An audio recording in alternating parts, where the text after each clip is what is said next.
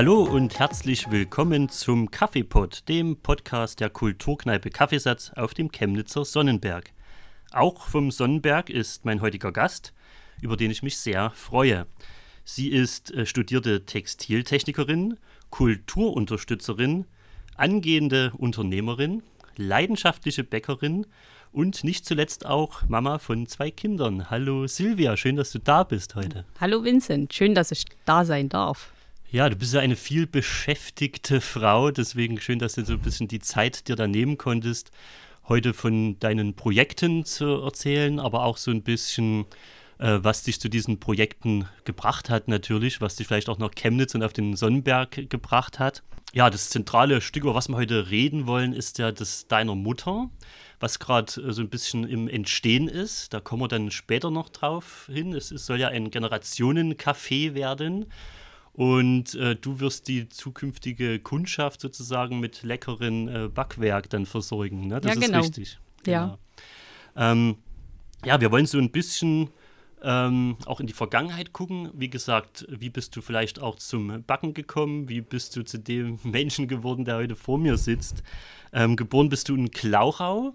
Ja, in Merane bin ich geboren. Ach, dann hat es mir noch falsch notiert. Aber Ja. in Klauchau dann aufgewachsen oder was? Nein, in der Nähe von Klauchau aufgewachsen, in einem ganz, siehste. ganz kleinen Dorf mit Okay. nicht mal 100 Einwohnern. Alles klar, aber äh, in Merane geboren. Ja, bei, bei genau. Klauchau, Ja. genau.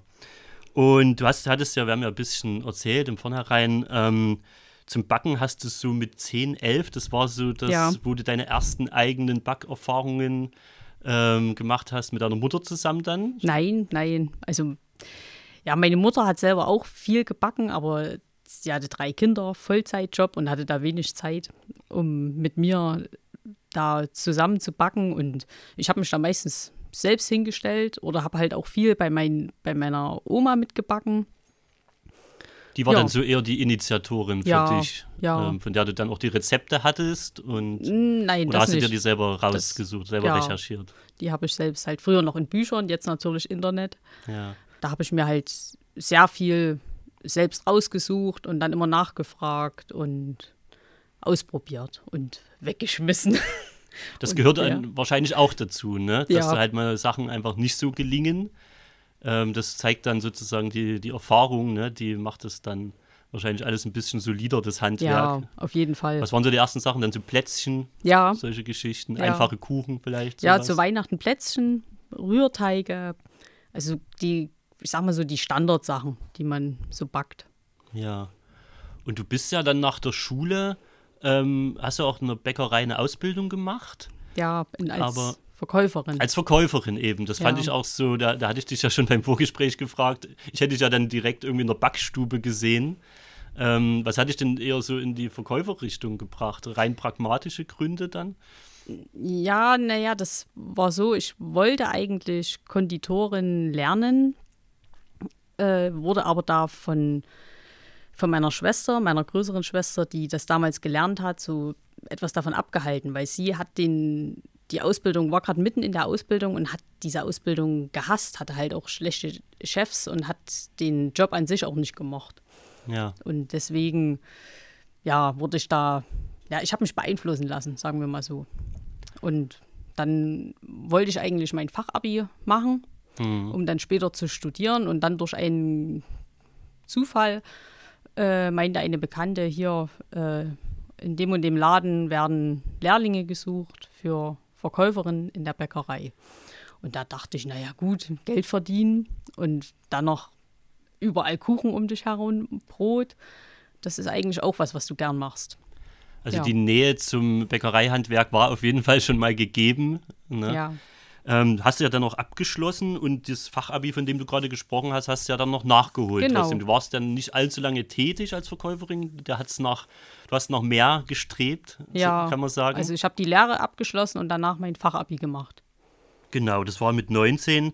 Hast du ja erzählt, da warst du in Rodewisch. Da musste Mhm. ich so schmunzeln, weil ich dort geboren bin, Rodewisch, und dann im Vogtland auch aufgewachsen. Und äh, da hast du dann auch so ein bisschen, ja, die, die, die, die Twan-Zeit verbracht. Die Anfang, Ja, deine Anfang 20er Genau. sozusagen. Und dann später auch im, im Vogtland weiter äh, studiert, Reichenbach. Ne? Ja, das ja. habe ich mir ausnahmsweise mal richtig notiert. Ähm, das war dann die Textiltechnik, von der ich vorhin gesprochen habe. Das ist ja was, Genau. was du dann, das ist ein abgeschlossenes Studium von Ja, dir, ne? also ich bin Textilingenieurin Ja. und äh, habe da halt ja eine ganz normale vierjährige also Studienzeit gehabt. War in, also das ist, gehört hauptsächlich zu Zwickau, zum Standort. Und die haben da so eine kleine Zweigstelle in Reichenbach, besser bekannt auch dem einen oder anderen vielleicht äh, durch die Architektur, die dort mal angesiedelt war. Also da gab es mal richtig viel und, und richtig gute äh, Architektur, also ein Architekturstudiengang. Und der wurde aber dann, also da war ich auch noch, habe ich noch dort studiert und da wurde der abgesetzt. Und der ist halt, ja, sehr bekannt. Und wie hat es dich denn zum Textilwesen dann verschlagen ähm, nach dem Fach? Was war da so ausschlaggebend? Ich saß im Wohnzimmer und überlegte, was machst du nach dem Fachabi? Und wollte eigentlich äh, Lebensmitteltechnologie studieren. Das war mir aber zu weit weg von äh, Reichenbach, in dem Ort, in dem ich halt dann äh, gelebt habe. Da hätte ich, ich glaube, nach München oder so gemusst. Oder in, also auf jeden Fall weiter weg. Und ich wollte halt unbedingt in Sachsen bleiben. Und dann habe ich gesehen, dass man in Reichenbach Textiltechnik studieren kann. Und dachte, okay, dann mach das. Und ähm, das hast du ja dann im Prinzip nach dem Studium in dem Bereich zumindest auch eine ganze Weile lang dann durchgezogen. Ne? Du hast ja gesagt, du warst dann in Greiz tätig, acht Jahre lang ähm, als Projektleiterin in der Forschung. Genau. Hast ja relativ lange gemacht. War eine spannende Zeit. Ja, die war also definitiv spannend, die war sehr abwechslungsreich. Also man muss sich das so vorstellen, ich hatte da äh, eigene Projekte, die ich betreut habe oder habe an anderen Projekten bei Kollegen mitgearbeitet, musste da mich halt auch selbst organisieren, die Versuche durchführen und das war schon also sehr abwechslungsreich, sehr schön, ja.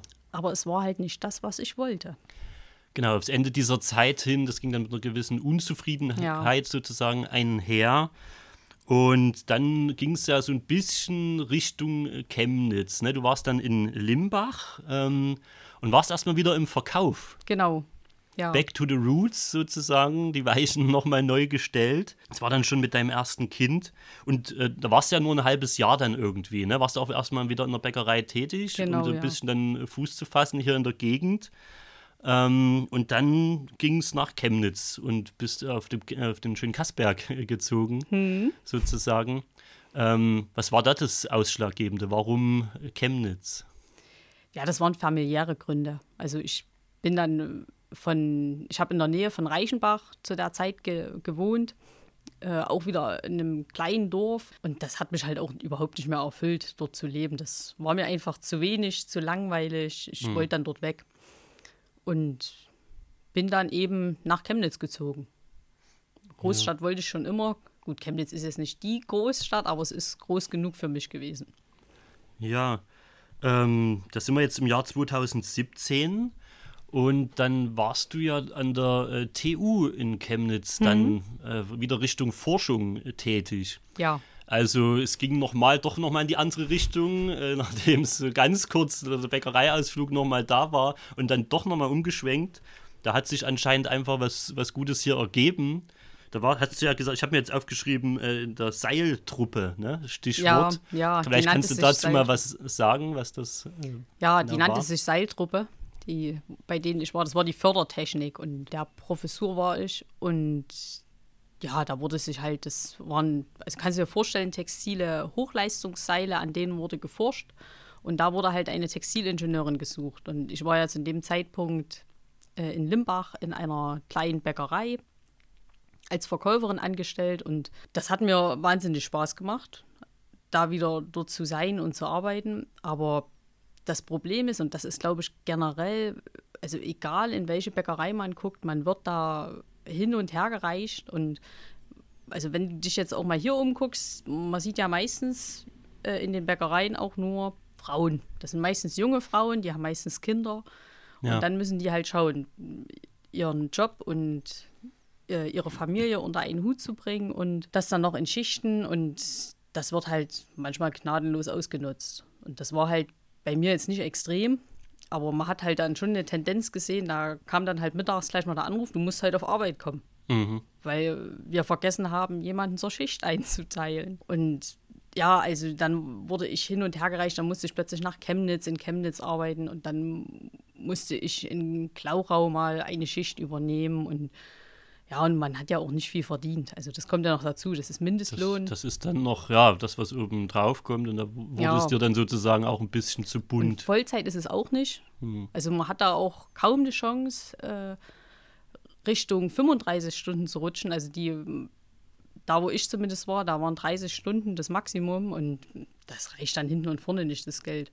Ja, ja und da habe ich dann gesagt, jetzt reicht's, du guckst dich jetzt um und dann war das die erste Stelle, die ich gesehen habe, habe halt äh, in der TU Chemnitz eine, eine Textilingenieursstelle, die frei war, gefunden und mich beworben und wurde genommen. Und ja, dann bin ich nach Chemnitz halt auch beruflich ge richtig gelandet. Und in dem Zeitraum hast du auch deinen jetzigen Freund kennengelernt, den Daniel. Genau. Daniel Schneider, den dürften ja. einige, also den dürften dürfte ja bekannt sein, dem einen oder anderen, ja. ist ein bunter Hund, äh, hat auch schon vom einen oder anderen Wahlplakat uns angeguckt.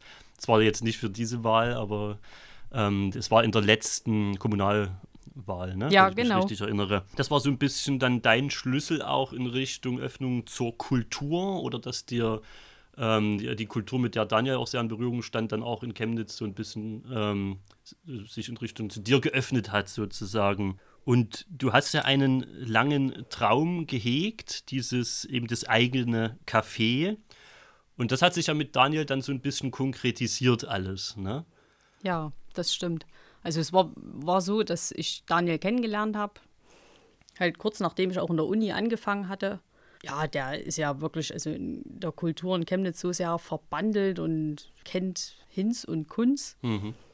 Also ich habe mich da sehr, sehr gefreut, da auch gleich jemanden auch kennenzulernen, der da so sehr drin ist, weil ich das halt auch äh, gebraucht habe, aus meinem Dorfleben da rauszukommen und ja, da was zu erleben und zu sehen und vor allen Dingen, was hier alles in Chemnitz geht und wer alles wo was macht. Das heißt, es war dir vorher so ein bisschen im Verborgenen sozusagen.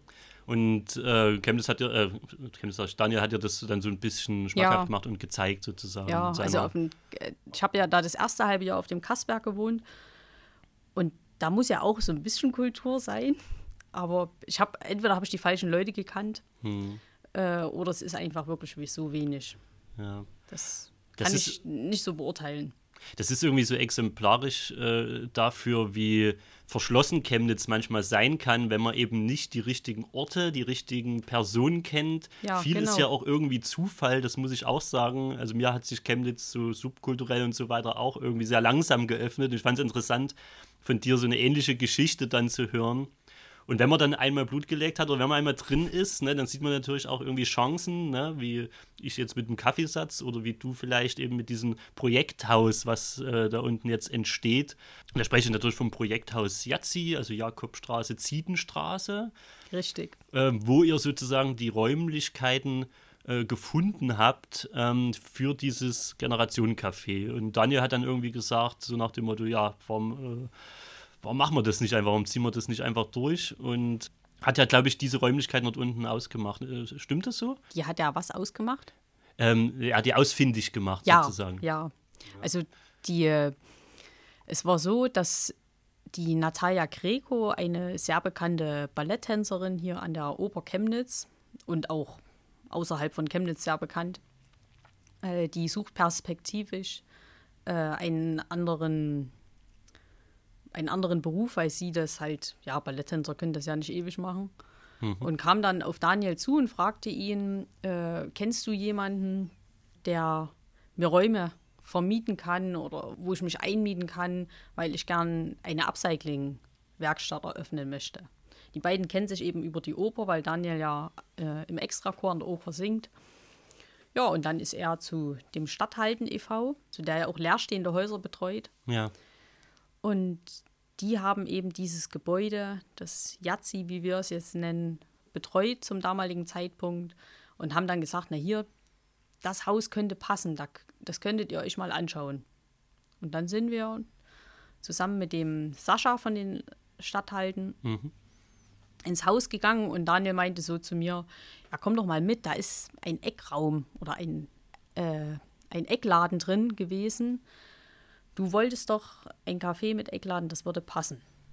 Genau, und das war mhm. dieses, äh, man sieht auch heute noch den Schriftzug außen, Seiferts Eisdiele. Ja. Das war ja dort irgendwie bis Mitte der Nullerjahre. Es war jetzt erst wieder ein Facebook-Beitrag, ja. irgendwie hast du bestimmt auch gesehen, äh, wo so ein Foto von der äh, Zietenstraße runter, ich glaube, das war aber 80er irgendwie. Und irgendjemand hatte da so ein bisschen seine Kindheit Revue passieren lassen. Der Kokoro war es, glaube ich. Mhm. Und es war auch sehr interessant zu lesen. Und da fiel das dann irgendwie auch mit, dieses Seiferts Eisdiele.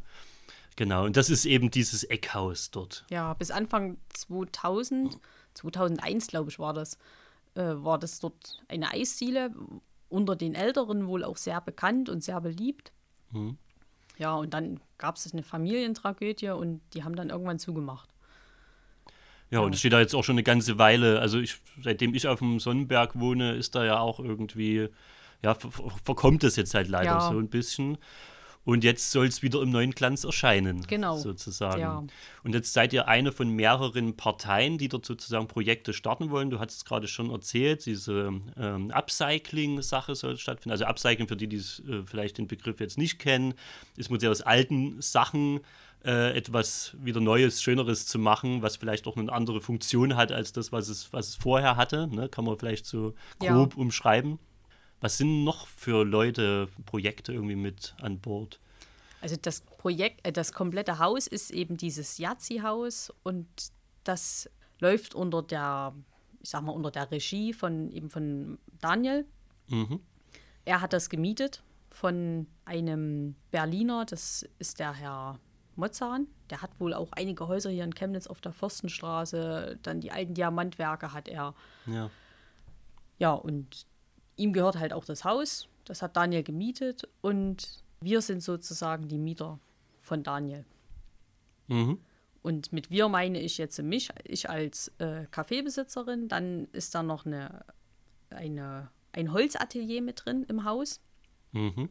Das wird äh, unter anderem, das werden mehrere Leute leiten. Also da gibt es jetzt keinen, zumindest zum jetzigen Zeitpunkt, keinen Hauptleiter. Äh, der Leonardo, das ist auch ein Balletttänzer, das ist der Freund von der Natalia. Der wird sich da sehr viel mit äh, beschäftigen, weil er auch berufliche Erfahrung in die Richtung hat.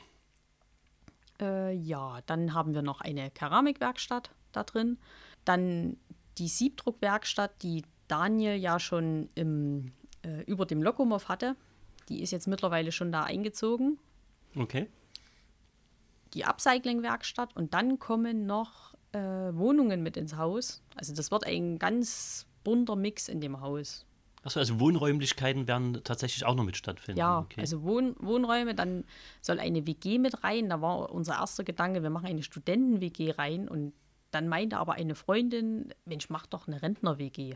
Und das finden wir total genial, weil wir wollen das Haus ja auch barrierefrei machen. Also da kommt ein Fahrstuhl rein, das wird alles, also alle Stufen werden rausgenommen, die Türen werden verbreitert, sodass das komplette Haus mhm. barrierefrei ist.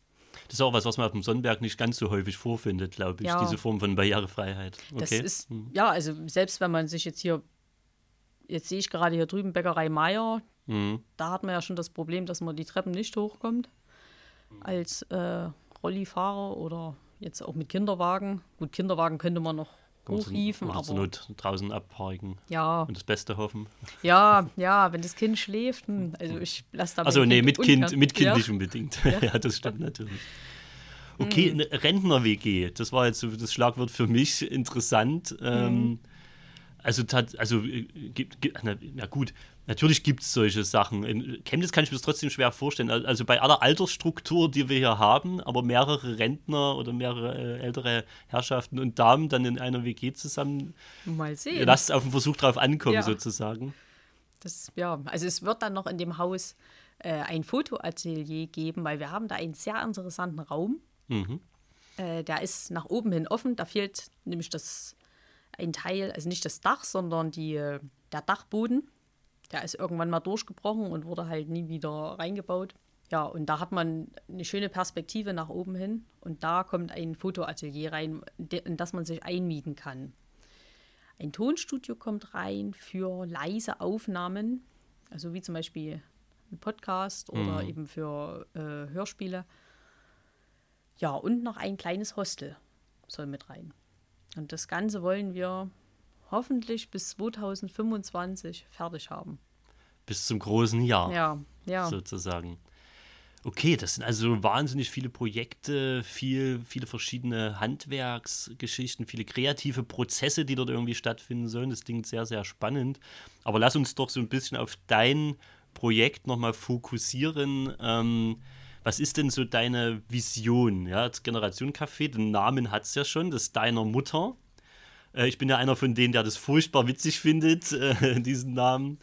Ähm, War es Daniels Idee? Ja. Ja. Alles klar, das habe ich mir fast gedacht. Ähm, ist ein cooler Name, finde ich. Ja, aber was ist, aber ist, im Prinzip ist es ja dein Baby, ne? Muss man ja so sagen. Ähm, was ja. ist denn so deine Vision und was bedeutet für dich Generation Kaffee? Vielleicht auch für Leute, denen das jetzt kein Begriff ist, was das ausmacht. Ich will mit dem Kaffee die Generation Jung, also ich sage jetzt mal jung in dem Sinne, wie wir jetzt hier sitzen, junge Familien, hm. äh, mit den ganz Alten mit den Rentnern verbinden. Weil ich finde, dass das in, in Chemnitz äh, oftmals ein Problem ist. Ich selber habe das Problem, dass ich meine Familie nicht hier habe und halt oft vor dem Problem stehe, hm, wohin mit dem Kind und halt keine Bezugsperson, keine älteren Bezugsperson oder generell mal Kontakt zu Älteren, was ich halt sehr wichtig finde. Und für die Älteren ist das ja auch schön, wenn die Kinder um sich herum haben. Gut, es gibt natürlich auch manche, die mögen das nicht so, wenn es laut ist und wenn Kinder um einen herum sind. Aber viele beflügelt das ja auch. Daniel hat dann auch mit die Idee mit reingebracht, Mensch, dann mach doch Aktionen für eben alt und jung. Und das wären dann halt, also wir haben extra einen Raum, relativ groß, wo man äh, verschiedene Sachen machen kann, wie so ganz einfache Sachen wie Vorlesen, wo dann die Älteren den Kindern was vorlesen, ja. gemeinsame Handarbeiten. Wir haben einen großen Garten hinten, im, also hinterm Haus. Da soll äh, gegärtnert werden, zusammen musizieren, äh, Handarbeiten machen. Ja, also Ideen haben wir sehr viele, was wir mhm. da anbieten wollen und wo wir auch hoffen, dass wir da die diese beiden Parteien, sage ich jetzt mal, äh, einfach mal ein bisschen näher zusammenrücken können. Und ich finde halt auch hier in, ich weiß nicht, ob das ein Chemnitzer Problem ist oder generell ein Problem in, jetzt hier in der ganzen Gegend, dass es halt oft auch so die Familien mit Kindern nicht so sehr bedacht werden und auch die Älteren. Also die fallen irgendwie hinten runter. Wenn neue Cafés oder neue Läden aufmachen, dann sind die oftmals für die Jungen. Und ja, für die Jungen ohne Kinder. Und ja, mhm. man steht dann als Familie davor und denkt so, naja, hm, hier fühle ich mich jetzt nicht wohl, da will ich nicht reingehen. Oder man bleibt halt nicht lange drin. Ja, also ich denke auch, dass gerade dem Sonnenberg das sehr gut tun könnte. Ich weiß auch, was du meinst, so ein bisschen. Es gibt so diese hippen Ideen, ne? Also ich äh, auch so Sachen, gut, ich will jetzt gar nicht äh, extra irgendwelche Namen nennen oder was weiß ich was, ähm, aber wenn man sich den Brühl anguckt, wo natürlich sehr viel junges Leben auch stattfindet, sehr viele Familien sind, da gibt es natürlich äh, solche Geschichten auch, aber ja, ob das jetzt ältere Herrschaften, Senioren, Rentner, wie auch immer anspricht, das sei mal dahingestellt. Ähm, die werden dann vielleicht doch eher woanders äh, ihren Kaffee trinken. Sein, ja. Ja. Ähm, es gibt natürlich auch die Sachen, die tatsächlich für beide Parteien funktionieren. Aber was du ja tatsächlich versuchst, ist ja irgendwie auch so ein Kern, und das sehe ich nicht nur in Chemnitz, das sehe ich auch irgendwie als Problem unserer Gesellschaft, diese, diese, diese Trennung von Jung und Alt. Auch so dieses, dass äh, Großmama, Großpapa dann irgendwie, ja, vielleicht nicht mehr wie damals im selben Haus wohnen, vielleicht nicht mehr, mehr am selben Ort, ne? oder ähm, dass man da schon sehr große Wege zurücklegen muss. Und dass natürlich dann auch weniger Wissen vielleicht auch aus dieser Generation vielleicht auch an die Enkel oder so weitergegeben wird. Das sind ja auch solche Sachen, ja. ne? Das ist ja das, was es dann für Eltern auch heutzutage immer schwieriger macht, ja, die dann irgendwie rumrudern, weil einfach irgendwie diese Art von Verwandtschaft dann fehlt, die vielleicht auch mal was abfedern können, ne? Ja, das ist also ein sehr, sehr interessantes Konzept. Also es geht weit dann sozusagen über das eigentliche Café hinaus. Aber das wird natürlich ein zentraler Punkt sein. Ne? So, du wirst dann sozusagen die, die Kuchen, Torten, was auch immer dann ähm, Leckeres erwerben können. Ähm, wird es dann alleine dein Werk sein oder überlegst du schon vielleicht zu sagen, okay, da will ich mit anderen zusammenarbeiten, in der Herstellung zumindest von den Also Produkten? beim, ja, beim Kuchen möchte ich das schon gern selbst und allein machen, weil das auch für mich persön persönlich ein bisschen Therapie ist. Also wenn ich mal ein, zwei Wochen zu Hause nicht backe, dann merke ich das, dass ich dringend mal wieder den Kuchen backen muss. Also mir fehlt sowas dann auch. Und ja, ich freue mich da auch unheimlich drauf. Es kann natürlich sein, dass ich nach ein, zwei Jahren sage, mir wird das jetzt zu viel. Ich möchte jetzt doch noch gern jemanden haben, der da mitmacht. Und wenn es dann mal heißt, ma- man ist krank ja. oder man will mal doch mal in Urlaub fahren, Mhm. dann braucht man halt sowieso jemanden. Aber grundsätzlich wird der Kuchen von mir kommen. Äh, Es wird ja noch mehr im Café geben. Also ich möchte auch gern belegte Brote anbieten, belegte Brötchen. Und da lasse ich mich vom Brotclub beliefern. Vielleicht kennst du den, der ist auf dem Brühl. Sagt mir tatsächlich nichts. Den gibt es jetzt, ich glaube, ah, der hat kurz bevor Corona kam, 2019 hat er eröffnet. Das ist eine Bäckerei aus Leipzig, dort äh, in, in Konnewitz, die Naturbackstube. Und die backen halt wirklich ursprünglich ohne irgendwelche Hilfsmittel, also um irgendwas zu beschleunigen. Und darauf lege ich halt auch generell bei meinen Kuchen Wert. Also ich nehme keine Fertigmischungen oder nutze da Aromen, sondern versuche da schon äh, natürliche Produkte zu nutzen. Ja, und das macht eben, deshalb bin ich auch so begeistert von dieser Bäckerei, weil die halt echt leckere Sachen machen. Und der, diese Naturbackstube in Leipzig, die, der Chef dort, der, der Holger, der ist eigentlich Chemnitzer und Okay. hat dann, aus was für Gründen auch immer, die erschließen sich mir nicht, gesagt, ich äh, eröffne hier in Chemnitz auf dem Brühl noch eine Zweigstelle. Und das ist eben der Brotclub. Und da gibt es echt leckeres Brot. Alles klar. Das kostet ein bisschen mehr, aber das ist halt auch wirklich richtig gut. Und ist ein reines Dinkel und ich glaube Roggen. Also er verwendet kein Weizen. Das macht er gar nicht. Und von dem lasse ich mich vom Brot, äh, von ihm lasse ich mir das Brot liefern. Mhm. Beim Eis weiß ich noch nicht, was ich mache. Da Also Eis soll auch noch mit dazukommen. Ganz Ja. in der Tradition dann, äh, was, Ja. was vorher mal drin war. Es sieht wahrscheinlich so aus, dass ich äh, das Eis zusammen mit einer anderen äh, Chemnitzer Kaffeebesitzerin zusammen produzieren werde oder ich produziere und sie produziert äh, in, bei uns im, in den Räumen. Da sind wir noch momentan im Denkprozess. Das ist noch ja gerade etwas vage. Das ist noch nicht ganz spruchreif sozusagen. ja, aber aber es da entwickelt Eis- sich gerade was. Ja, es wird Eis geben. Mhm. Ja. Und dann möchte ich auch gern warme Speisen anbieten. Also auch mittags äh, eher einfache Gerichte. Also mal Kartoffeln mit Quark oder Spinat, Kartoffeln und Ei. Ja, so die Gerichte, die man von früher kannte, wenn man äh, mittags nach Hause kommt und die Mutti hat gekocht. Solche Ja, Sachen. ja. Ja. Mein Gedanke dabei ist auch der, dass ich äh, gern halt auch den Leuten was anbieten möchte, die halt nicht so viel Geld haben. Weil das finde ich halt auch teilweise sehr schade, dass es in Chemnitz äh, sich jetzt immer mehr so dahin entwickelt, dass es halt echt Preise annimmt, bei denen mir halt auch teilweise das Gesicht einschläft. Also wenn ich jetzt auf irgendwelche Feste gehe und für einen Burger 10 bis 15 Euro zahlen muss, da klar, das kann man mal machen und das ist auch dann vielleicht was Hochwertiges, was da an Produkten eingesetzt wird. Aber wenn ich da an Leute denke, die jetzt wirklich am Existenzminimum leben oder die Mindestlohn bekommen, na, die können sich das nicht leisten.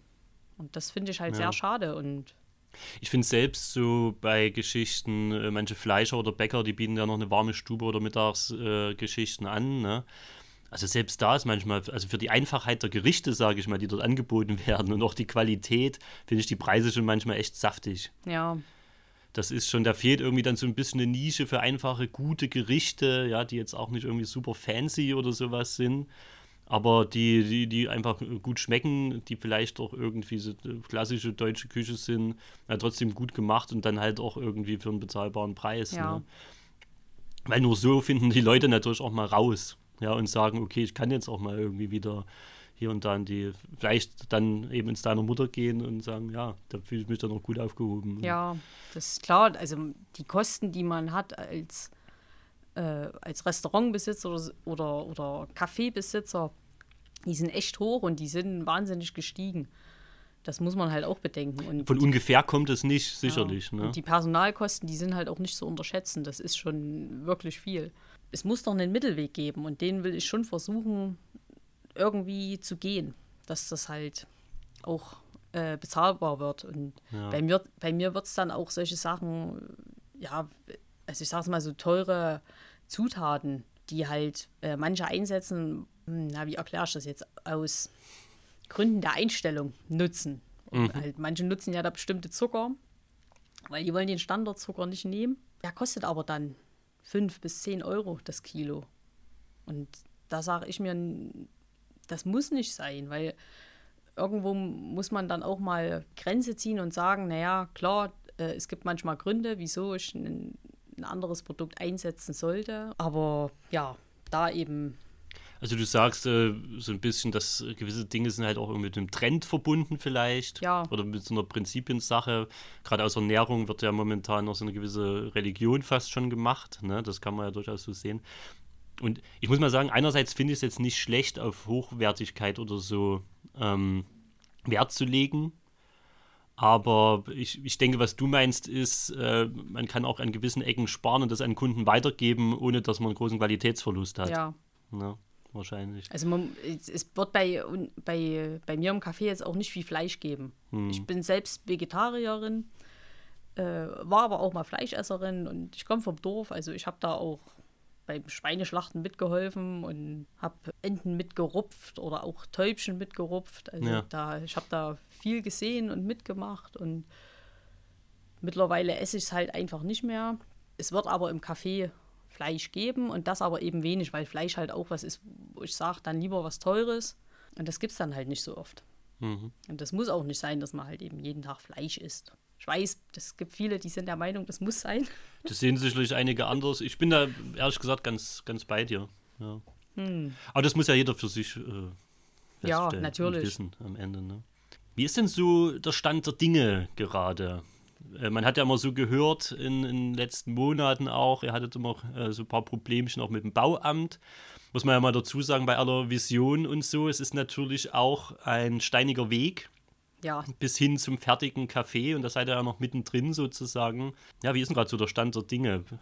ne, der, wir haben ja im März, Ende März dann endlich den Bauantrag einreichen können. Also der Bauantrag ist ja für das komplette Haus eingereicht worden, für über 1000 Quadratmeter und das war echt wahnsinnig aufwendig, das Ganze zu machen, halt auch in der Corona-Zeit an die Unterlagen zu kommen. Das hat sich dadurch extrem verzögert. Ja, und dann haben da noch ein paar Unterlagen gefehlt und jetzt endlich, äh, letzte Woche erst wurde uns gesagt, das Bauvorhaben ist genehmigt. Die Baugenehmigung liegt uns jetzt vor. Jetzt fehlt nur noch eine Unterlage, mal wieder. Ähm, irgendein Gutachten, ich weiß es gerade nicht welches. Das muss jetzt, wird jetzt gerade erstellt und wenn das dann da ist, dürfen wir anfangen. Ja, dann schon mal Glückwunsch. Ja, äh, also Dankeschön. Stand jetzt äh, Ende August sozusagen ist das ganze Bauvorhaben dann so genehmigt. Das ist schön, das freut mich zu hören. Das war, das war ja. Ja. ein harter Ritt sozusagen. Ja, wie geht's jetzt weiter für euch? Es wird jetzt erstmal vorrangig das Café ausgebaut, Hm. weil ich ja auch Förderung bekomme. Und dieses Geld für diese Förderung muss ich aber bis Ende Oktober ausgeben. Und ich hoffe, dass ich das noch schaffe, oder wir hoffen, dass wir das noch schaffen. Ja, das hängt jetzt auch von den Handwerkern ab, äh, wie schnell die sind, wie schnell die sein können und äh, wie schnell dann auch der Küchenbauer die ganze Küche einbauen kann. Und wenn der Ende Oktober, wenn wir das eben nicht schaffen, dann wird es zum Beispiel äh, nicht von Anfang an warme Küche geben, mittags. Hm. Das, also wir müssen dann irgendwo, halt diese Förderung fehlt ja dann, im, das Geld dafür fehlt. Und das müssen wir dann halt erstmal äh, streichen. Aber vielleicht finden wir noch eine andere Lösung. Also das ist ja, wie gesagt, ein ständiger Prozess. Also wir, ich denke da auch Tag und Nacht drüber nach und wie man was machen könnte. Und Ist das auch was, was dich mal wach hält? ja, aber im positiven Sinne. Also ich hatte da anfangs wirklich Sorge, dass ich da mir viele, viele schlaflose Nächte damit hole. Aber bis jetzt war das nicht. Also du kannst es tatsächlich noch ganz gelassen ja. sehen und auch mal Ideen und Gedanken wälzen, ohne dass das jetzt ja. für dich negativ, sondern es ist eher positiver Stress ja. sozusagen. Also ich gehe auch gern noch in andere Cafés, setze mich da rein, das habe ich ja schon immer gern gemacht. Und hole mir da auch Ideen und schaue mir da äh, Dinge ab. Mhm. Das ist was Schönes. Ja. Habt ihr denn einen konkreten Zeitraum angepeilt jetzt für die Öffnung tatsächlich? Ja, wir wollten schon dieses Jahr das Café eröffnen. Ob wir das schaffen, wissen wir nicht. Ja, müssen wir schauen. Da wird jetzt hart dran gearbeitet. Ja, also wie gesagt, wenn der Bauantrag, ja. also wenn das, dieses Gutachten vorliegt und wir dann offiziell anfangen dürfen, dann. Aber vorher, ja, wir stehen da. Wir würden gern, aber wir dürfen mhm. nicht. Alles klar, ja, wir bleiben sozusagen weiter neugierig. Ähm, ihr präsentiert euch ja auf äh, Facebook, ne? Seid ihr über andere Kanäle noch irgendwie, wenn Leute jetzt sagen, okay, da will ich ein bisschen dranbleiben? Ja, auf Instagram sind wir noch. Instagram, okay, da kann man euch auf jeden Fall auch noch äh, folgen, ja. sozusagen. Das genau. ist noch genau. eine Variante.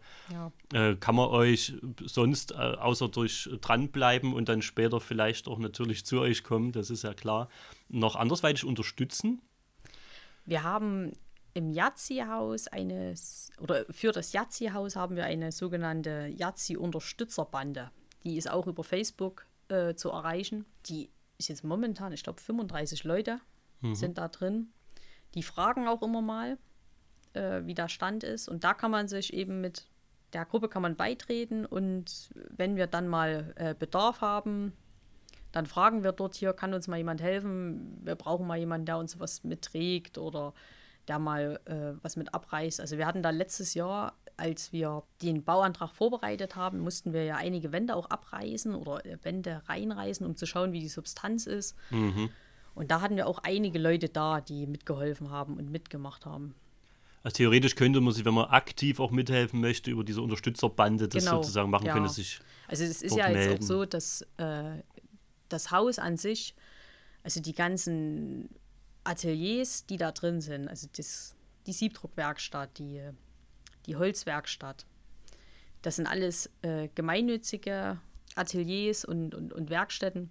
Da kann sich dann, wenn das Ganze dann fertig ist, jeder einmieten, der halt jetzt Lust hat, boah, ich will mir jetzt ein Holzregal bauen, dann kann er da reingehen und sich das bauen für klar einen gewissen Betrag, den muss man natürlich zahlen. Ja, aber es bleibt im, im Großen und Ganzen alles gemeinnützig und da ist man, sind wir immer froh, wenn wir Leute haben. Deswegen ist ja auch wie zum Beispiel der, das, das Projekt der Kulturtransporter, der sagte ja sicherlich auch was.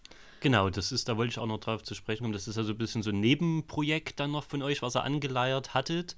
Wie ist da der aktuelle Stand der, von dem Kulturtransporter? Na, wir, es war ja so, dass wir äh, im ach, wann war das? Ich glaube, im April oder Mai hatten wir eine Crowdfunding-Kampagne gestartet. Die war, wurde ja eher verhalten bedient. Äh, ja. Es haben aber trotzdem einige äh, auch ihre Spendenbereitschaft gezeigt. Die ist dann gescheitert, weil die Summe halt auch, die war recht hoch, aber wir brauchen halt auch das Geld, um diesen Transporter äh, zu kaufen. Ja. Alle Leute, die halt ihre Spendenbereitschaft gezeigt haben, die bekommen ja dann, also das Geld wird ja gar nicht abgebucht. Das, ich glaube, das haben einige gar nicht so auf dem Schirm gehabt. Also wir hatten ein paar, mit denen haben wir geredet, die dachten, das Geld haben die wirklich bezahlt. Mhm. Und ja, und wir haben dann gesagt, nee, das, wenn die Kampagne scheitert, dann äh, wird es. Fließen die Gelder zurück, genau. sozusagen. Ja, oder es mhm. wird, also das wird ja erst, wenn ne, so eine Kampagne erfolgreich ist, erst dann wird das abgebucht, das ja, Geld. Ja. Ja. Und das ist halt nicht passiert. Ja, und Daniel hat jetzt trotzdem im Hintergrund äh, immer weiter Werbung gemacht und akquiriert und hat jetzt auch sehr viele äh, öffentliche Gelder, die er da eben jetzt zur Verfügung gestellt bekommen hat. Und wir brauchen ja insgesamt 25.000 Euro für mhm. diesen Kulturtransporter. Und ich weiß es nicht, wie jetzt gerade der momentane Stand ist, aber es fehlt nicht mehr viel. Also es ist wirklich kurz vorm, der Topf ist voll. Okay, sehr, sehr cool. Ähm, und was ist denn eigentlich die, die eigentliche Idee sozusagen hinter dem Kulturtransporter? Was habt ihr damit vor? Wem soll der dienen? Wer hat da Zugriff drauf? Ja, auch das ist auch wieder Daniels Idee gewesen. Der wollte das äh, ja unbedingt, hat das, glaube ich, sogar aufgegriffen von jemand anderen, der da mal diese Idee hatte. Es geht dabei darum, äh, einen Transporter. Das ist ein großer mit Kofferaufbau, also wo auch ordentlich was reinpasst, äh, der Kultur, der gebeutelten Kultur in Chemnitz zur Verfügung stellen zu können. Zum Beispiel Kleinbands oder Vereinen, die halt jetzt sagen, hier, ich brauche mal ganz schnell einen Transporter, kann ich mir den mal mitnehmen und dann können die den äh, gegen eine kleine Spende sich ausleihen. Mhm. Ja, so als unkomplizierte logistische Hilfe genau, sozusagen. Weil der Normalfall ist ja, man geht zu einem Auto, zu einer Autovermietung oder ja, Carsharing funktioniert gar nicht in dem Fall, weil die haben so ein großes Auto gar nicht. Ja, und das kostet halt auch immer. Das ist sind das ist, naja, klar, das ist nicht ohne. Ja. Damit wollten wir halt so auch die Kultur wieder ein bisschen mehr unterstützen und da auch vorantreiben.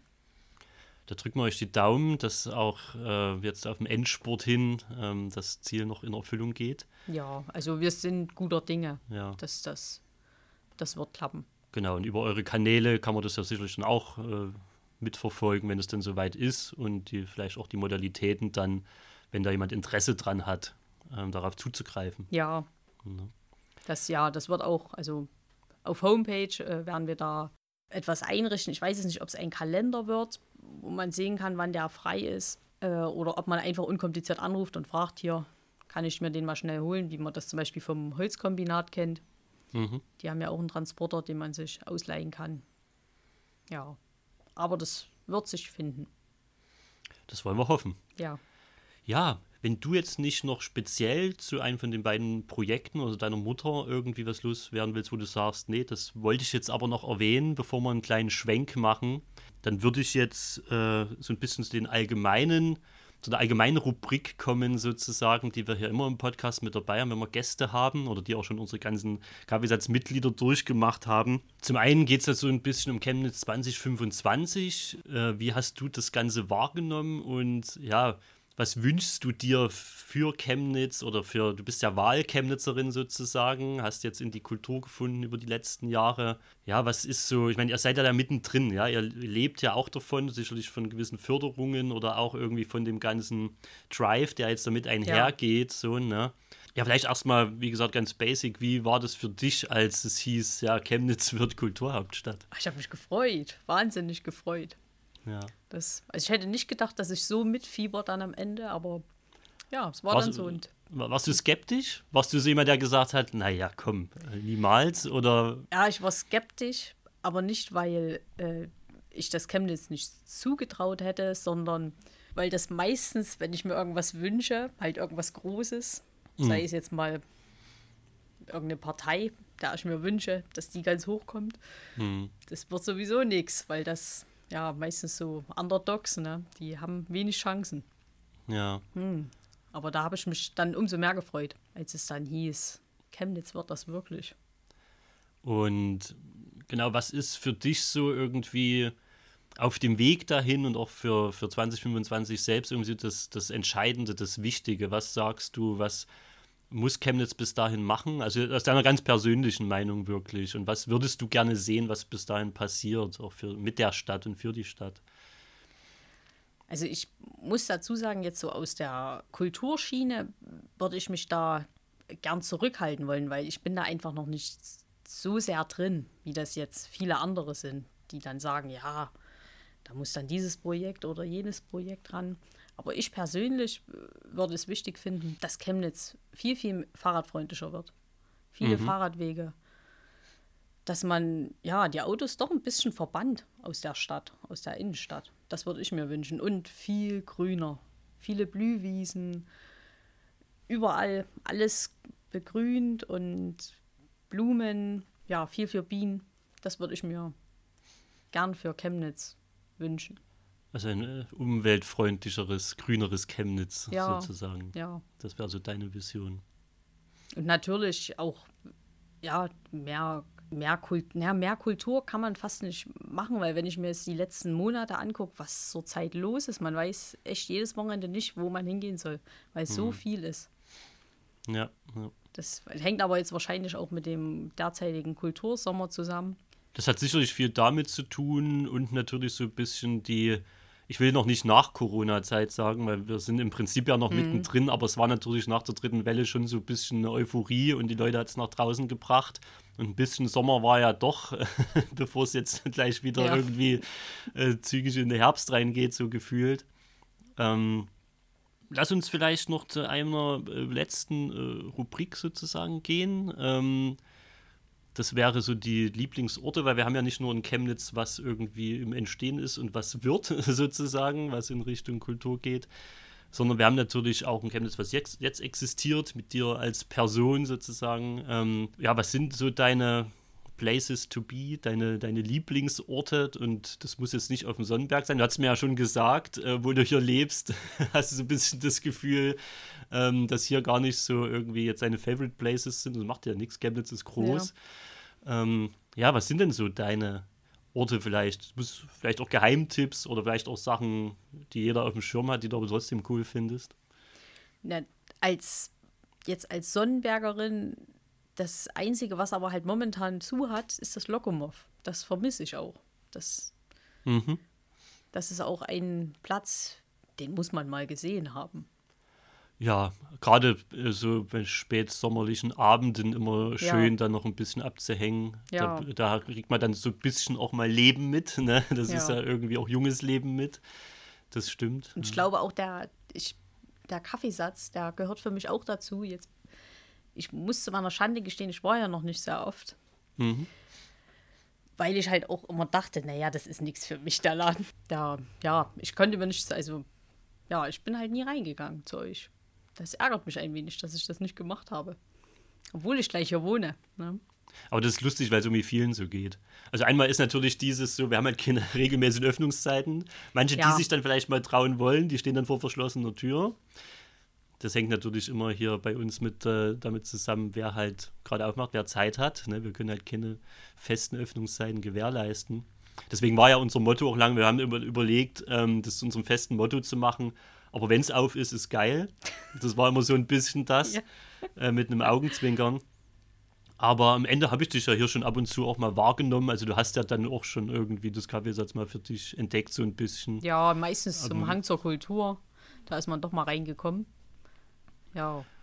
Genau, das ist, ja, das ist so das Typische, ne, wenn man sowieso hier dann mal, das haben wir ja bald wieder, ne? Ja. Wahrscheinlich wird diese Folge dann auch ausgestrahlt, wenn das fünfte Hang schon wieder durch ist. Hm. Und dann mhm. hat man hoffentlich eine wunderbare Fete hier, äh, was auch immer Corona dazu sagt und so. Das bleibt ja immer spannend. Aber das kann man ja sowieso nur jedem ans Herz legen, wenn dann hier glaube, 40 Akteure sind es auch wieder, die dann hier geöffnet haben jedes Jahr und sich präsentieren. So, ne? Und da werden natürlich auch wir immer mal schön durchspült, so von, auch von neuen Gesichtern. Ja. Ja, da haben wir, also wir sind auch seit Anfang an dabei und wir freuen uns jedes Jahr drauf. Hm. Das erste Jahr hatten wir noch Siebdruck gemacht. Ich glaube, das zweite Jahr dann auch. Das erste Jahr war ja noch im Zusammenhang mit der Museumsnacht in Chemnitz. Genau, ja, stimmt. Das war, glaube ich, im Mai. Da war das das erste Mal. Ja, und dann haben wir das nächste Jahr dann nochmal eine Siebdruckveranstaltung gemacht. Und ja, und ich glaube, letztes Jahr haben wir nur einen, ja, einen Infostand unten vom Yazzi-Haus gehabt. Weil ja auch wegen, man wusste nicht, wie das Wetter wird. Dann, ich glaube, auch Corona war so ein bisschen auch so der Angstmacher. Nee, da, das war, letztes Jahr war es sehr kritisch. Also da konnten wir ja auch nur äh, 2020 ein Konzert nach außen spielen. Da konnten wir ja gar niemanden reinlassen. Da haben wir mhm. wirklich die Theke vor die Tür sozusagen ja. verschoben und äh, haben dann Fensterkonzert gespielt. Ja. ja. Da war nicht allzu viel möglich. Hm, jetzt hoffen wir mal dieses Jahr, dass es besser wird. Sieht, sieht erstmal, es steht erstmal unter einem besseren Stern. Aber auch dieses Jahr wieder, ähm, wie gesagt, ist, äh, ist, ist auch schon wieder so ein Wochenende, wo so viel los ist. Ähm, da ist auf der Schlossteichinsel, äh, macht Hand in Hand dann irgendwie so, eine, so einen richtig fetten Rave. Ähm, schönerweise wird es dieses Jahr oder es wird gegeben haben. Wie gesagt, diese Folge wird ja dann danach ausgestrahlt. Ähm, wird es dann so einen Shuttlebus geben, der hin und her fährt. Ah, cool. Ähm, da hat man das dann so ein bisschen miteinander verbunden, um halt das, das ja, ähm, ich seh, wir sehen es ja nicht unbedingt als, als Konkurrenzveranstaltung. Ich denke, die ziehen ein wesentlich jüngeres Publikum an dann dort. Und es ist auch cool, dass es stattfindet. Ähm, aber es ist ganz schön auch, dass man dann die Idee hatte, lasst uns doch irgendwie verbinden, um es den Leuten einfacher zu machen, wenn sie dann doch mal herüber gucken wollen oder von hier eben dann auf die Schlossteichinsel. Und so also, wie ich jetzt ähm, mitbekommen hatte, ist ja dann gleichzeitig auch noch das, ähm, das Herzschlag äh, Stadtfest oder Stadtfest, was im das, das wurde verschoben, ja. ja. Das ist ja dann auch noch mit dahin gewandert. Mhm. Und da haben wir schon gesagt, um Gottes Willen, aber ich hoffe, die Leute ähm, ja, haben Bock auf viel Input an dem Wochenende und werden hier so ein bisschen dann durch die Stadt einfach schlendern und. Ja, es bietet sich an, ne? Äh, sich das raussuchen. Ja, das. Ja, wir freuen uns auch schon. Also, wir werden unten am Haus einen Kuchenstand haben, um halt, halt auch ein bisschen Werbung zu machen, wieder fürs Café und halt noch einen Infostand übers Haus. Genau, ihr präsentiert euch ja schon hin und wieder. Also man hatte schon immer mal jetzt die Gelegenheit, auch von dir so ein schönes Stück Kuchen äh, dann zu verköstigen. In der Kreativwirtschaft unten diese Flohmarktgeschichte. Ja, wann ist denn da der nächste? Der ist am, oh Gott, 18. und 19. September. Genau, also die Woche, die Woche nach, nach dem. Ja, die ja. Woche nach dem Hang zur Kultur. Aber Richtig. da ist auch das auch so ein Wochenende, wo äh, an dem unwahrscheinlich viele parallele Veranstaltungen sind. Ich glaube, ja. das äh, Bar der Sinne. Mhm. Ich weiß gerade nicht, wie das heißt. Bar der Sinne Festival. Sagt mir jetzt gar nichts. Das, da bin ich schon wieder, ja, musste bin ich schon wieder hin. raus. Wie gesagt, unter Umständen wird es ja. dann sowieso. Wir haben, also die, wir hatten ja schon mal diesen Kulturflohmarkt, der war recht verhalten besucht. Mhm. Äh, wir haben jetzt aber diesmal uns schon wesentlich besser vorbereiten können, weil der erste, das ist ja auch ein Projekt im Zusammenhang vom Kultursommer gefördert über den Kultursommer. Und das war ja auch so ganz kurzfristig, wurde, wurden die Gelder rausgeschmissen, hieß es, ja, ihr dürft. Und dann mussten wir das Programm aufstellen. Und diesmal ist es so, dass wir das Programm schon voll haben und noch Bands hätten, die mit mhm. rein könnten, aber kein Platz mehr ist. Okay. Ja. Und ja, wir freuen uns schon darauf. Äh, ja, da wünsche ich auch auf jeden Fall viel Erfolg dann für den, für den zweiten Versuch. Das sind ja auch Sachen, die müssen sich auch erstmal etablieren. Ja, das ist auch. Und, und weißt du, festgestellt, Chemnitz ist da manchmal erbarmungslos mit Parallelveranstaltungen oder so, wenn man es dann irgendwie gerade äh, nicht gebrauchen kann, ja. sozusagen. Unser Problem ist auch so ein bisschen, dass wir jetzt äh, momentan diese ganze, also die Organisation, jetzt zum Beispiel jetzt bei dem Kulturflohmarkt, läuft zum großen Teil über Daniel. Ich unterstütze ihn da ein bisschen. Und wir könnten aber noch Leute gebrauchen, die halt mitmachen. Also wer Lust hat, sich da zu beteiligen. Der kann gern mitmachen. Es wird ja das, sicherlich, äh, das wird ja, soll ja eine regelmäßige Sache werden, ne? Ja. Es durchaus sein kann, wie gesagt, ich weiß nochmal drin, ich weiß nicht, wann der Podcast ausgestrahlt wird, genau. Es kann sein, dass das auch nach dem 18.9. ist, ich rechne mit Ende September. Aber alle, die das jetzt hören, ne, die sollten es mal so auf den Schirm bringen, wenn da Interesse besteht. Ich war ja beim ersten da. Ähm, das war ja schon irgendwie eine sehr coole Veranstaltung. Es hatte noch, es hatte noch ein bisschen den Charme des Beginnenden, sage ja. ich mal. Ne? Aber ähm, es war eine coole Sache. Ich war da mit meiner Tochter und hatte auf jeden Fall meinen Spaß. Ja, also auch dann nochmal der Aufruf so, das ist natürlich Sachen, die brauchen auch Leute als Backup, ne? Also das äh, macht sich alles nicht von alleine. Ja, die, also die, so eine Organisation ist schon sehr aufwendig. Das ist auch im KTW haben wir das Problem genauso. Wir wollen jetzt einen Aufruf auch mal starten, dass wir Leute suchen, die halt mitmachen, sei es jetzt äh, über Facebook, die, die Kanäle zu bedienen. Facebook, Instagram, das machen wir immer alles selbst. Mhm. Also Daniel und ich machen die, ich weiß gar nicht, drei oder vier Kanäle, die wir jetzt haben, oder, oder Profile besser gesagt. Und dann über verschiedene Kanäle das alles zu machen, das macht halt unwahrscheinlich viel Arbeit. Man denkt das äh, gar nicht so, ne? Aber gerade wenn man das ja. ein bisschen ordentlich machen will und strukturiert und, und auch cool, dann, äh, gerade wenn man mehrere Kanäle hat, das ist schon nicht ohne, da die Werbetrommel ordentlich ja. zu rühren oder Leute auch äh, adäquat zu informieren mhm. und so weiter und so fort. Ja, ich habe ja dann auch noch, ich habe noch über, ich weiß nicht, ob du das vielleicht mal mitbekommen hast, über Instagram habe ich auch noch einen privaten Account. Schneebesen heiße ich da. Okay. Da äh, probiere ich mich so ein bisschen aus. Also back halt und mache da Bilder, zeige da ein bisschen was, was ich äh, vorhab, dann auch im Café. Und das ist halt dann auch noch on top. Ja, das, klar, das, mm, ich mache das auch, um einfach zu testen und um mich da auch so ein bisschen zu versuchen, was jetzt auch gut ankommt und was nicht gut ankommt. Aber das ist echt wahnsinnig aufwendig. Mhm. Die, diese Bedienung und die, das dann halt immer alles zu zu managen. Und da fällt halt auch öfters was hinten, hinten runter. Da denkt man so, ach, du hast ganz vergessen, mal hier was wieder zu posten. Ja.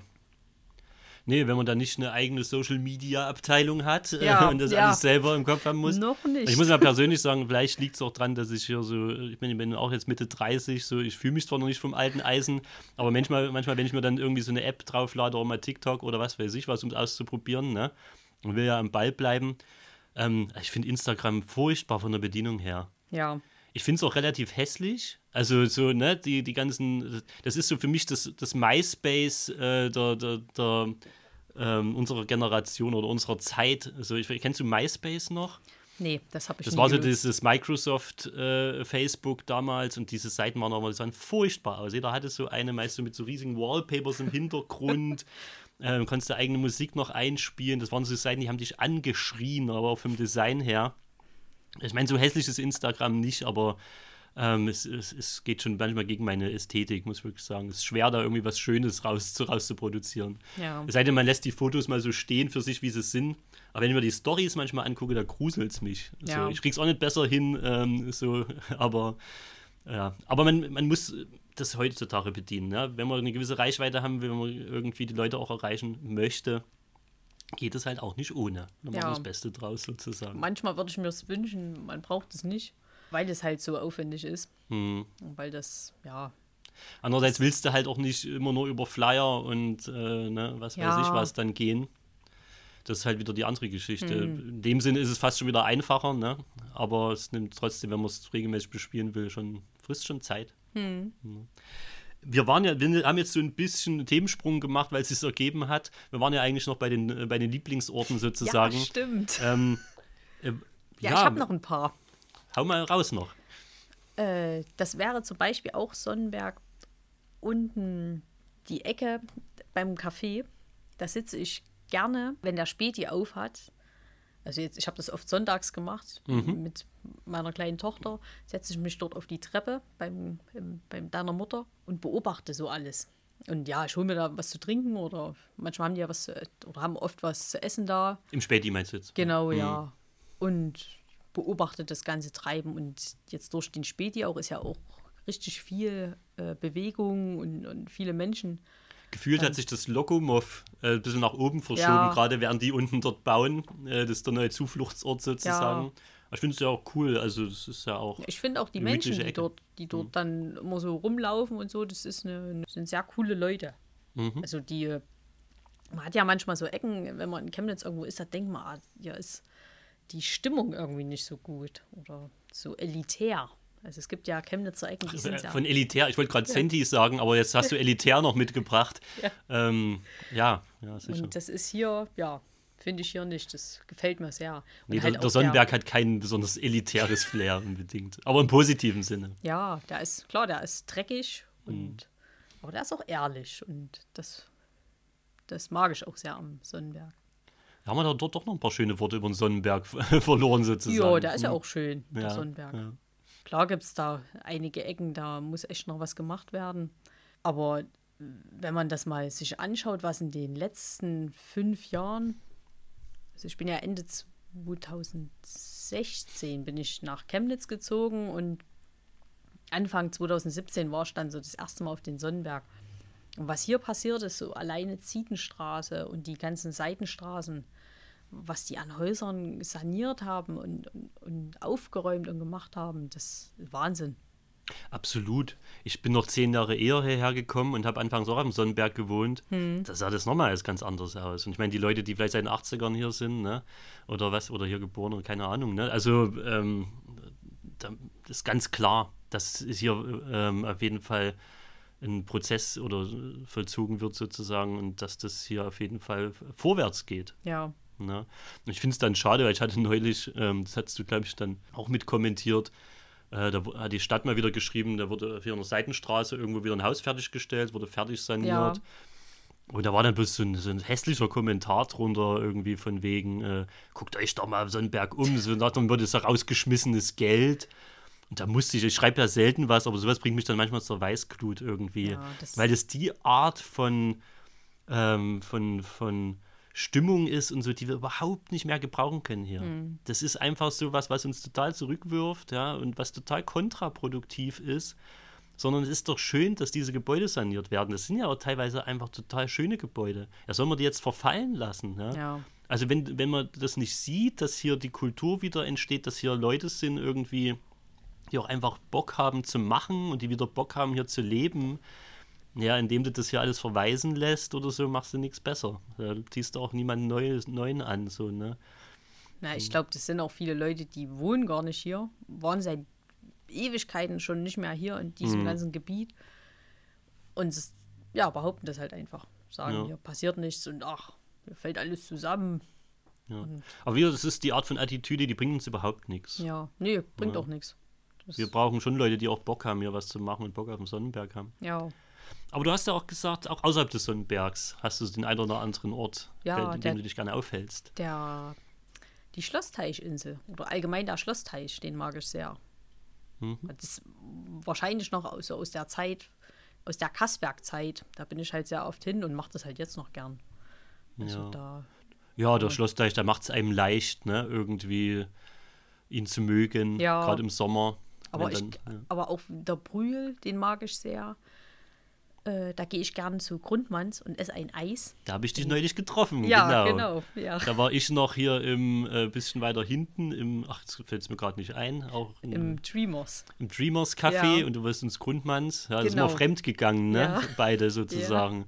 In einen, in einen anderen Stadtteil. Ja. Nee, aber ja, da verschlägt es mich auch mal gerne hin, das stimmt. Ja, ich gehe auch gern, gern halt zu, zu, zu Kati. Der gehört ja das Geschäft und auch eine ganz herzliche Person und Mhm.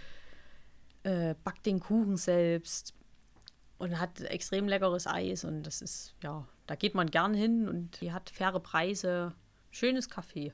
Alles Und klar. halt auch, also der Boulevard ist ja auch an sich schön. Also Ist wieder das- schöner geworden, ja. ja. Das muss man sagen. Der hat sich schon rausgeputzt Ja, in der letzten Zeit. Da bin ich manchmal etwas neidisch, weil da eben keine Autos fahren dürfen oder nur die, ich glaube, die Anwohner, die dürfen ja durchfahren, aber dann Mhm. Schrittgeschwindigkeit oder halt sehr langsam. Ja. Und wenn man dann hier die Zietenstraße sieht, manchmal würde ich mir das auch hier wünschen, dass eben da ein bisschen mehr Ruhe einkehrt. Also bisschen beruhigter ist. Ja, wenn man direkt hier wohnt, ja, das kommt auch immer ein bisschen drauf an, ne? Also wie, wir haben ja zum Glück das, das Schlafzimmer hinten raus und so, und das hinten raus sind ja dann immer äh, so Karrees, so Hofkarrees halt und was Ja. weiß ich was. Ähm, mich stört es nicht so, aber das ist auch irgendwie ein bisschen die Frage, ähm, sieht ja jeder anders. Manche, manche andere reagiert da auch sehr sensibler drauf. Aber ja, es ist eine viel befahrene Straße.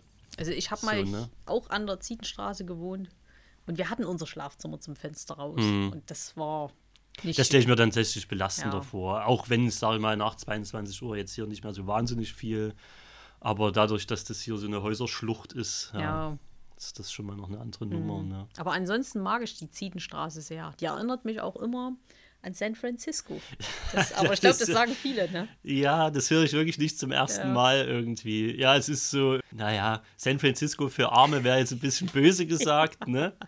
Aber ich habe wirklich schon so Fotos gesehen, wenn man das ins rechte äh, Licht rückt, ja, und einen gekonnten Fotografen das hier machen Ja. lässt und so, dann sieht es auch schon wieder ganz cool aus. Ja. Und ich sag mal, mit jedem Haus, was jetzt hier auch äh, im neuen Glanz erscheint, ne, so, ja, kommen wir der Sache schon ein bisschen näher. Dann da fehlt dann bloß noch hier, dass hier noch so eine Straßenbahn hochtuckelt. Nee, muss eigentlich nicht unbedingt sein. Ne? Das Ja, ja und die Bäume, die müssten mal wachsen. Da sind ja jetzt auch schon einige wieder am Eingehen, leider. ja, Wahrscheinlich durch die, die vielen trockenen Sommer. das kann gut sein. Ja, dann sind wir ja auch so ein bisschen am Hang. Ne? Ja, aber ja, das so. Und der, der ja, wie heißt er? Der Zeisigwald. Den mag ich auch sehr. Mit den Kiddies im Seisigwald Ja, unterwegs ja. dann. Hm, das Also- bietet sich an. Ist, der, hat, der versprüht so äh, ein gewisses Abenteuer. Ja, Also wenn ich hier aufgewachsen wäre, hätte es mich dann, glaube ich, auch oft als Kind dahin Mhm. Ja, man kommt auch, man kommt auch gut von hier äh, zum Zeisigwald, ohne groß mit großen Straßen oder mit lauten Straßen in Verbindung zu kommen. Also man kreuzt die mal, aber ist ein, ein schöner Weg dahin. Und dann hat man dort ja so viele Möglichkeiten zu laufen. Und also im Winter habe ich sogar mal welche mit äh, Langlauf, Skiern durchlaufen sehen. Stelle ich mir ein bisschen rumpelig vor. Das, das Aufgrund sah ganz der- gekonnt aus, aber es liegt vielleicht auch daran, dass die es ja einfach können. ich Ja. kann das nicht. Nee, ich habe jetzt gedacht, wegen den Äh, wegen den vielen Wurzellagen und so. Aber wenn man auf den richtigen Wegen bleibt, geht es, glaube ich. Ich weiß, ich glaube, die waren da auf den, schon auf dem Hauptweg. Ja. Die lang gelaufen. Hm. Nee, aber der Zeitungswald lädt schon zum Erkunden ein. Der ist auch größer, als man mal so denkt, wenn man so davor steht. Äh, ja. Na, ich habe auch noch ein paar Ecken, die ich mir angucken muss. Also den, mhm. die Teufelsbrücken, heißen die so? Sagt er das was? Nee. Das muss irgendeine Brücke sein oder mehrere, das weiß ich jetzt nicht. Die stehen noch auf der Liste. Okay, also das, das Erkunden des Chemnitzer Territoriums ist noch nicht abgeschlossen Nein, sozusagen. Noch lange nicht. Ja, nee, das ist Wahnsinn. Ich habe eine hab ne Zeit lang ähm, in meinem freiwilligen ökologischen Jahr sozusagen für den Naturschutz im weitesten Sinne hier mitgearbeitet. Hm. Und weil du vorhin gesagt hast, es muss grüner werden, das, also für die Innenstadt sehe ich das genauso. Aber wenn man so ein bisschen rauszoomt, so Google Earth-mäßig es ja. sich vorstellt, ist Chemnitz ja wahnsinnig grün ist, glaube ich, von den Grünflächen im gesamten Stadtbereich her sogar einer der grünsten Städte Deutschlands, was man ja so nicht vermuten würde. Aber äh, wie gesagt, zu meinem FÖJ habe ich das mitbekommen. Also habe ich, hab mhm. ich kapiert, was das bedeutet. Äh, im, am Indianerteich, Ebersdorf oder was weiß ich was. Ähm, Gibt es so viele äh, Grünflächen, so viele äh, Naturschutz, also nicht Naturschutzgebiete, sondern solche, solche Öko- Gebiete sozusagen, halt, wo der Naturschutz eingreifen muss. Da habe ich viele Ecken von Camp, die würdest du so gar nicht wahrnehmen eigentlich, wenn du nicht gerade in dem Gebiet ja. vielleicht wohnst, weil das dann noch ein bisschen außerhalb war. Ja, das ist eigentlich spannend, ja. Ja, klar, außerhalb ist da schon viel. Aber jetzt so für die Innenstadt, das würde ich auch cool finden. In, ich glaube, in Irland war das mal. Da habe ich, ein, ich hab einen Bericht gesehen über Irland. Die äh, haben sich Beete in die Stadt gestellt. Essbare Beete. Und da gab es halt Gurken und Kürbisse. Und die Leute, die da gewohnt haben, haben das halt äh, sich darum gekümmert, haben das angepflanzt und halt auch ge, das Unkraut befreit. Mhm. Und dann konnte sich aber dort jeder bedienen.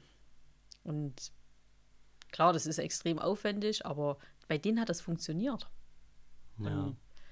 Das, wenn man das jetzt wenn das jetzt Johannisbeersträucher wären oder Himbeersträucher oder was auch immer, das könnte man doch auch in die Stadt mit integrieren. Das könnte ich mir gut vorstellen. Das ist interessant. Also das ist ja, das ist ja wie so eine Art von Urban Gardening hm. dann sozusagen, also im wahrsten Sinne dann. Ähm, da gibt es wahnsinnig spannende Projekte, also in dem Bereich auch irgendwie solche solche, wie heißen die, diese vertikalen äh, Beete ja. irgendwie an, an Häusern lang oder so. Da gibt es ja auch schon Städte, die das irgendwie für sich mit integriert haben. Also da gibt es ja nicht bloß so die klassischen Möglichkeiten der Begrünung, sage ich mal. Da gibt es viel. Also es bleibt auf jeden Fall spannend, was auch noch äh, für Leute mit, mit welchen Ideen die so in die Bresche springen jetzt, wenn auch mehr äh, Sachen gefördert werden und wenn wir so auf diesem äh, Kulturweg jetzt sowieso sind. Ja, ne? da ist, ist ja auch, also wenn man sich in Chemnitz umschaut, es ist ja auch viel passiert und da entsteht ja immer wieder was, wie jetzt diese, diese Bepflanzung um die Sonnenuhr, mhm. die ja nach der Sonnenuhr ausgerichtet ist, wenn ich das richtig mitbekommen habe. Also da ist jede Pflanze oder jede Blume hat wohl eine innere Uhr und öffnet sich dann oder ich weiß es nicht genau. Und die ist dann halt dementsprechend so angeordnet worden mhm. an der Uhr. Das ist auch ein Projekt von letzten Jahr, von diesen Nimm-Platz-Projekten. Ja, glaub, das sagt der, mir was, der, ja. Ich glaube, Carola Köpfer war das, mhm. glaube ich. Ja, finde ich auch sehr interessant. Und das blüht jetzt auch. Da musst, mhm. du mal, musst du mal schauen. Da ist jetzt, also es war ja letztes Jahr war das ja noch Wildwuchs dort. Ja. Und jetzt ist das schön bepflanzt. Schon mal die Augen offen halten. Hm. Äh, liebe Silvia, bevor wir uns noch weiter in endlosen Themen verlieren äh, und in, in, Ideen für Chemnitz und sowas, ich glaube, mit deinen Top-Plätzen soweit, warst du durch oder hattest du noch irgendwas im Sinn? Ach, man hat immer irgendwas noch im Sinn. Dir würde jetzt ja. noch viele, viele ja. Sachen einfallen, sozusagen. Machen wir einen kleinen Schlussstrich sozusagen drunter. Ähm, ja, mir bleibt nichts anderes, als euch weiterhin viel, viel Erfolg zu wünschen, die Daumen zu drücken, ähm, dass das deiner Mutter Generation Café möglichst schnell dann in die Spur gebracht wird und dass wir vielleicht sogar noch das Glück haben, dann ähm, ja, dass wir dieses Jahr euch besuchen können. Das wäre sehr schön, das wünsche ich euch auf jeden Fall. Ja, das wünsche ich mir auch, dass ja. dann endlich jemand zu mir kommen darf. Genau. Wenn du jetzt nicht noch irgendwas hast, äh, was dir auf der Seele brennt, was du an die Zuhörer richten möchtest, ich denke, wir haben ja ganz gut alles abgegrast, sozusagen, gut Werbung gemacht. Ne? Ja, ich denke auch. Ja. Genau, dann, wie gesagt, ich bedanke mich nochmal, dass du heute die Zeit gefunden hast, bei, äh, bei uns im Kaffeesatz warst. Ja, alles Gute für die Zukunft hier. Und ja, ich würde sagen, dann bis demnächst mal. Leute, schaut gerne dort auf Facebook vorbei, ähm, bei dem, beim deiner Mutter auf Instagram. Ähm, gebt uns auch gerne Feedback. Äh, schreibt uns auch, was wie euch die Folge gefallen hat und so weiter und so fort. Dann würde ich sagen, dann bis demnächst, bis zur nächsten Folge. Macht's schön gut.